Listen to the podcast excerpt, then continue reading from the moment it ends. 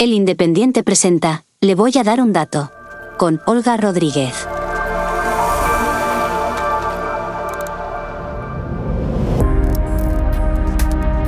Bienvenidos, soy Olga Rodríguez y esto es Le voy a dar un dato, el podcast de economía del Independiente. ¿Han pensado últimamente en la forma en la que se desplazan de un lugar al otro? ¿Quieren comprarse un coche y están viendo qué opciones hay en el mercado? Hoy vamos a hablar de la transición ecológica y de las alternativas al diésel y la gasolina. ¿Han oído algo acerca de fabricar combustibles a partir de aceites usados en la cocina de su casa? La crisis climática nos afecta a todos y empresas, ciudadanos y gobiernos trabajan en alternativas para contaminar menos. Le voy a dar un dato. España se ha comprometido a reducir sus emisiones de gases de efecto invernadero en un 32% de aquí a 2030, es decir, en los próximos siete años. Para conseguirlo, las energías renovables tienen que adquirir más peso del que tienen actualmente, y uno de los sectores claves será el de la movilidad. Para hablar de cómo nos moveremos en el futuro y de qué cambios están ya a nuestro alcance la próxima vez que vayamos a repostar, tenemos con nosotros a Estíbaliz Pombo, responsable de desarrollo de negocio de productos energéticos para la movilidad de Repsol. Hola Estíbaliz, gracias por atendernos. Hola Olga, pues nada, muchísimas gracias a vosotros y encantada de estar aquí. Como comentábamos, España tiene ese objetivo de reducción de gases de efecto invernadero y nos gustaría que nos contaras qué papel juega la movilidad en esa disminución. Bueno, pues sí, evidentemente yo antes de decirte qué papel juega la movilidad, me gusta resaltar primero por qué estamos en este punto, ¿no? por qué estamos hablando de reducción de gases de efecto invernadero y por qué estamos hablando también de la descarbonización del transporte. Y es porque hoy nos encontramos ante un problema, un gran reto, que es intentar paliar el cambio climático y no llegar a superar esos 2 grados centígrados que dijo la COP21 a nivel global. Es importante saber que esto se debe a los gases de efecto invernadero, especialmente a las emisiones de CO2, y que estamos hablando de que debemos computar las emisiones de CO2 en todo el planeta, porque no vale descarbonizar en un punto y seguir aumentando las emisiones en otro punto. En este sentido, bueno, pues eh, Repsol ya fue la primera compañía que a finales de 2019 anunció su compromiso de ser emisiones netas cero en el 2050 y estamos trabajando para llegar a ello especialmente convirtiéndonos cada vez más en una empresa más multienergía, una empresa más multienergía también en la movilidad. Más adelante te voy a preguntar por esas alternativas en las que trabaja Repsol, así que si te parece vamos a, ahí, a la movilidad que, o, en el, o al transporte, sí. Pues estamos hablando de que tenemos que no superar esos grados, de que Europa se ha puesto al frente y ha dicho, oye, yo quiero ser neutra en carbono en el 2050, lo mismo que España. Hablamos de una descarbonización de todos los sectores y entre esos sectores, evidentemente, el transporte. ¿Por qué? En Europa y en España, las emisiones que genera el transporte es un 30% del total y de esas, el 90% corresponde al transporte por carretera. Por lo tanto, introduciendo distintas alternativas que nos lleven a, la consecución y la reducción de las emisiones de CO2 en el transporte, podremos llegar a ese gran reto que es ser neutros en carbono en el 2050. ¿En qué alternativas trabaja Repsol para reducir esa dependencia del combustible? ¿Qué, qué más hay en Repsol? Bueno, pues lo que te decía, nosotros tenemos ese compromiso. Ese compromiso, una de nuestras grandes palancas es ampliar nuestra oferta multienergía a nuestros clientes, porque es al final el cliente o todos nosotros los que vamos a decidir qué energía usar, en qué momento y cuál va a ser la que mejor se adapte a nuestras necesidades.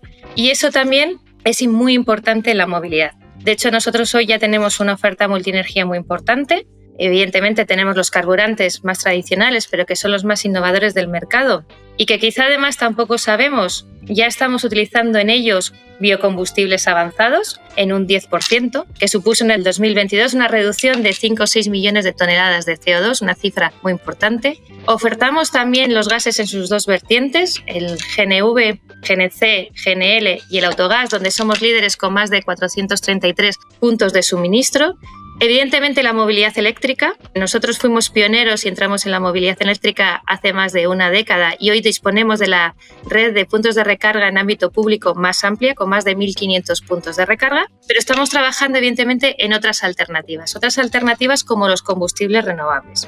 ¿Por qué los combustibles eh, renovables? Porque los combustibles renovables también son hoy una alternativa complementaria a otras que se están barajando, como la electrificación y el hidrógeno, porque son emisiones netas cero y nos van a llegar a conseguir ese objetivo de reducir las emisiones en el transporte. Cuéntanos acerca de los biocombustibles. ¿Cómo es esto de que yo puedo llevar aceite usado en mi cocina y vosotros lo convertís en, en un combustible? Bueno, pues es que a mí me gusta decir, los combustibles renovables, y ahora te hablo de los dos tipos. Los biocombustibles avanzados y los combustibles sintéticos son los mismos combustibles que hoy estamos utilizando, pero que tienen otro origen y otro proceso, ¿vale? Otro proceso que también está muy alineado con nuestra estrategia, que es convertir nuestros centros industriales de lo que son hoy a hubs multienergía. Los biocombustibles avanzados se generan a través de residuos, de residuos agrícolas, de residuos ganaderos, de eso que comentabas tú, de ese aceite de cocina que cuando yo estoy en casa ya no sé qué hacer con él, pues lo reciclo, lo puedo llevar a, mis, a las estaciones de servicio de Repsol y de ahí van a ir directamente a nuestros centros industriales a convertirse en biocombustibles avanzados. Por lo tanto, son los mismos combustibles. Luego tendremos los sintéticos que se generan de otra manera, también a partir de origen renovable, de hidrógeno renovable combinado con CO2 para llegar a los mismos combustibles. Por lo tanto, químicamente iguales, origen distinto. La ventaja, que son cero emisiones netas. La ventaja de que nos da que sean iguales, pues que hoy lo puedo utilizar con la misma tecnología de los motores, con los motores que yo tengo, los vehículos que yo tengo, y además los puedo utilizar con la misma red de suministro, es decir, no tengo que desplegar ni hacer grandes inversiones en esa red de suministro que necesitaríamos para disponer de otro tipo de energías. Ahora mismo estas opciones eh, son más caras que los combustibles habituales que estamos acostumbrados. ¿Qué tiene que pasar para que su precio se equipare? Bueno, vamos a ver. Eh, esto como todo, ¿no? Y, eh, hoy estamos en el primer momento de comenzar a desplegar y a desarrollar y a poner en, esa oferta multienergía a nuestros clientes los combustibles renovables. De hecho, hoy en la península ibérica tenemos 23 estaciones que suministran biocombustibles avanzados, combustibles renovables 100%, pero estamos trabajando para que sean 50 a final de año y en un plan más ambicioso a partir del 2024. Estamos en esa primera fase. Esto también es un tema de oferta-demanda, de escala, de optimizaciones. Es cierto, hoy tienen un coste superior. Si lo veis y vais a nuestras estaciones de servicio, ese coste está en 35 céntimos por encima del combustible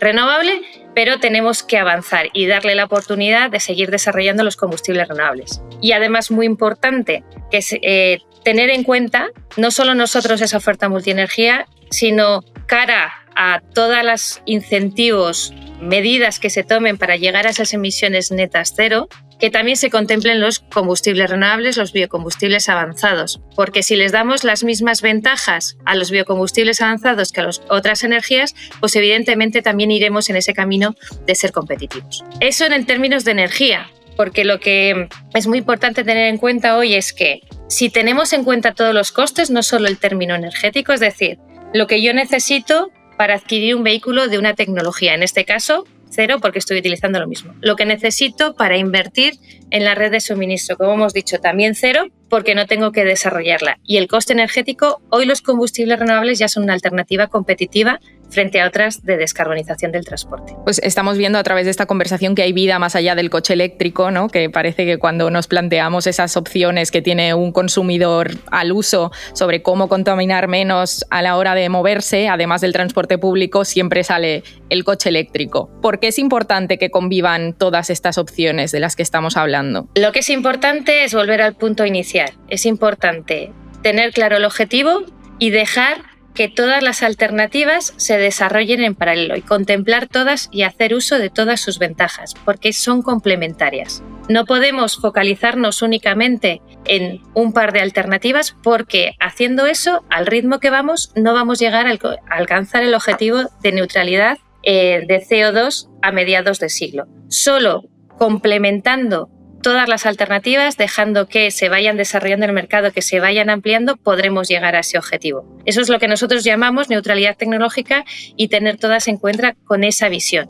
Y además, porque los usos que les damos a los vehículos, y eso, por ejemplo, yo creo que es muy entendible en todos nosotros, son distintos. No todos necesitamos utilizar el coche para el mismo trayecto. Algunos lo utilizamos solo para ir a la oficina, otros solo para recoger a los niños del cole, otros para ir a hacer las compras. Pero hay recorridos más largos, hay recorridos entre ciudades, eh, depende en qué lugar vivamos. Por lo tanto, poniendo esa paleta de alternativas ofreciéndola a nuestros clientes, cada uno podrá elegir la que más le convenga y además podremos llegar a ese objetivo de neutralidad climática. Pues en esta, en esta eh, derivada de encontrar la opción perfecta para, para cada persona, ¿no? Creo que la logística es un sector muy relevante con el que también estáis colaborando para reducir las emisiones. Además de, supongo, los costes, que es algo que siempre nos preocupa a todos, ¿qué preocupaciones tienen las empresas acerca de esta transformación a la hora, por ejemplo, de renovar la flota? Bueno, pues estamos hablando de empresas logísticas o de cómo transportamos las mercancías en larga distancia, pues evidentemente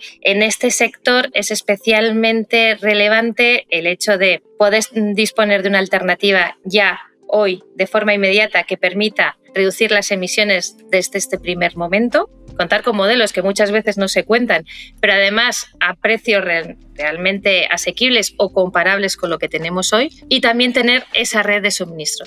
Y teniendo en cuenta estas tres variables, pues los combustibles renovables hoy cumplen las tres, eh, los tres puntos. Ya son una realidad, los tenemos en el mercado, los estamos produciendo a través de nuestra principal planta, la primera planta de biocombustibles avanzados en Cartagena, que producía 250.000 toneladas de combustibles renovables, que supondrá una reducción de 900.000 toneladas de CO2. O sea, ya es una realidad, los tenemos, los producimos y los tenemos en el mercado. Ya tenemos la red, estamos hablando de esas 23 estaciones de servicio a nivel Iberia, que serán 50 y iremos ampliándola con planes más ambiciosos a partir del, del 2024 y por lo tanto, para ellos esto supone una alternativa hoy que ya les permite decir, ya estoy reduciendo esas emisiones de CO2, ya estoy contribuyendo a esa descarbonización del transporte de mercancías e incluso del transporte de pasajeros. ¿Qué creéis que tiene que pasar o cuál es la duda de esas empresas que están pensando en, no sé, apostar por esa transformación? ¿Cómo les convencéis más allá de este objetivo que tenemos que tener todos en común y apostar por él? Bueno, a ver, en realidad nosotros lo que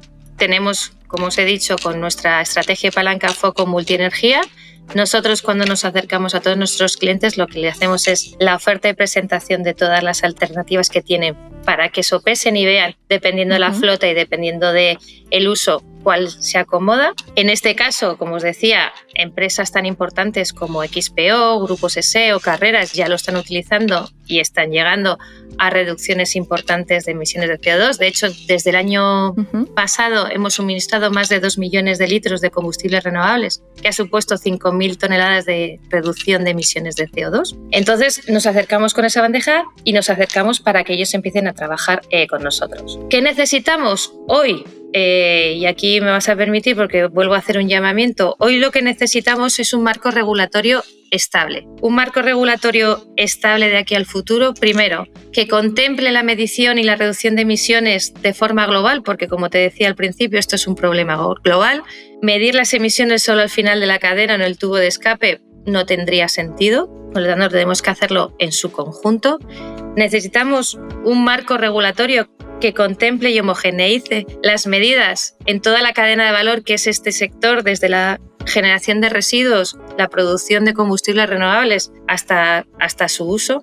Y necesitamos que en su uso las medidas sean las mismas que otro tipo de energías. Consiguiendo eso, lo que vamos a conseguir es que los clientes lo vean todo, puedan optar por todas y puedan elegir dentro de su flota cuál va a un tipo de energía, cuál va a otra y cuál eh, sigue utilizando los carburantes tradicionales y vaya consiguiendo esos objetivos de reducción de emisiones de CO2. Por lo que nos dices, la legislación también influye en los objetivos de descarbonización. Decías que Europa va todo a una, pero siempre está ahí algunos gigantes con los que competimos, ¿no? Eh, ¿Crees que hay más ventajas para que las empresas inviertan en otros mercados, como por ejemplo en Estados Unidos?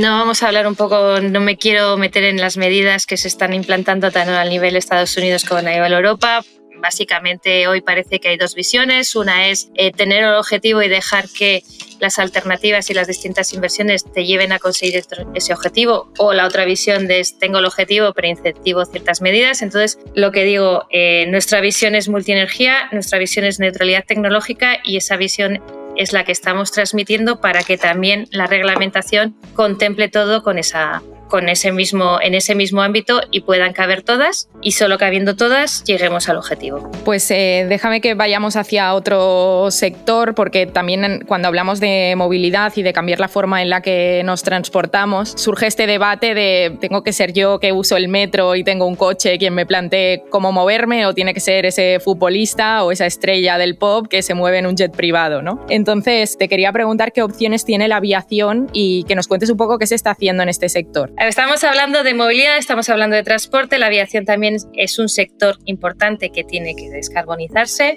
De hecho, ya sabéis que existe una directiva que está ya a partir del 2025 obligando tanto operadores como aerolíneas a introducir un tanto por ciento de biocombustibles, de combustibles avanzados, que en este caso se llama SAF, en un tanto por ciento creciente hasta el 2050. Entonces, igual que te comentaba el caso de los vehículos ligeros, pesados, ocurre en la aviación. Nosotros producimos combustibles renovables químicamente iguales y ahí estamos hablando de combustibles renovables para el transporte por carretera y combustibles renovables para la aviación. En este caso se llama SAF y que también lo estamos produciendo y supone una solución inmediata y real también para este sector. Pues Estivaliz, estamos casi llegando al, al, final de la entrevista. Ahora vamos a imaginarnos que han pasado ya una década o dos y me gustaría que nos cuentes cómo, cómo imagináis desde Repsol las estaciones de servicio de, de, esas próximas décadas. Bueno, nosotros, y esto ya es muy personal, imaginarnos qué va a pasar de aquí a una década eh, se me hace un poquito cuesta arriba, no, no por no contestarte, sino porque si le echamos la vista atrás, todo lo que ha pasado en una década yo creo que no nos lo imaginábamos ¿no? Cuando comenzamos, con lo cual pensar a, futuro en, qué va a pasar y cómo vamos a estar también es bastante complicado y es casi tener una bola de cristal y ser un poco adivino. Pero en todo este sentido lo que nosotros estamos también trabajando es en las estaciones de servicio. Unas estaciones de servicio cada vez más cercanas a nuestros clientes, que den cada vez más servicios que les puedan complementar todo el, suministro de energía y que encuentren un espacio allí no solo de abastecerse lo que es hoy de, de un combustible, sino que puedan encontrar un espacio de encuentro y de cubrir otro tipo de necesidades. Me parece que estamos utilizando las palabras importan, no estamos hablando de gasolineras, estamos hablando de estaciones de servicio. Comentabas que, por ejemplo, vais a tenéis en vuestros planes ampliar la red de estaciones en las que se sirven este otro tipo de, productos. ¿Esto va a repercutir en que la red de estaciones de servicio sea mayor, sea menor? No sé si, si dentro de estas que decís que va a crecer significa que se va a reducir las estaciones de servicio en la que solo se sirve combustible del que ya estamos usando o cómo, cómo se va a transformar? Lo que estamos haciendo, igual que estamos transformando la compañía en multienergía, igual que estamos transformando nuestros centros industriales en hubs multienergéticos, estamos transformando lo que tú llamas gasolineras en estaciones de servicio y en estaciones de servicio cada vez multienergía. Somos líderes en la movilidad, hoy tenemos en España más de 3.100 estaciones de servicio que ya ofrecen muchos servicios y muchas energías a nuestros clientes y lo que estamos trabajando es en nuestra red en ampliación de esa oferta. Te he dicho que tenemos más de 1.500 puntos de recarga en ámbito público, más de 1.200 se encuentran en nuestras propias estaciones de servicio, Hoy tenemos los gases, 18 en GNV, 433 en autogas en nuestras estaciones de servicio y tenemos 23 con combustibles renovables en nuestras estaciones de servicio. Por lo tanto, es tenemos nuestra red, somos líderes en la movilidad, estamos ampliando la oferta multienergía en nuestras propias estaciones de servicio. Pues Estivaliz Pombo, responsable de desarrollo de negocio de productos energéticos para la movilidad de Repsol, muchísimas gracias por atendernos. Pues muchísimas gracias a vosotros, un placer.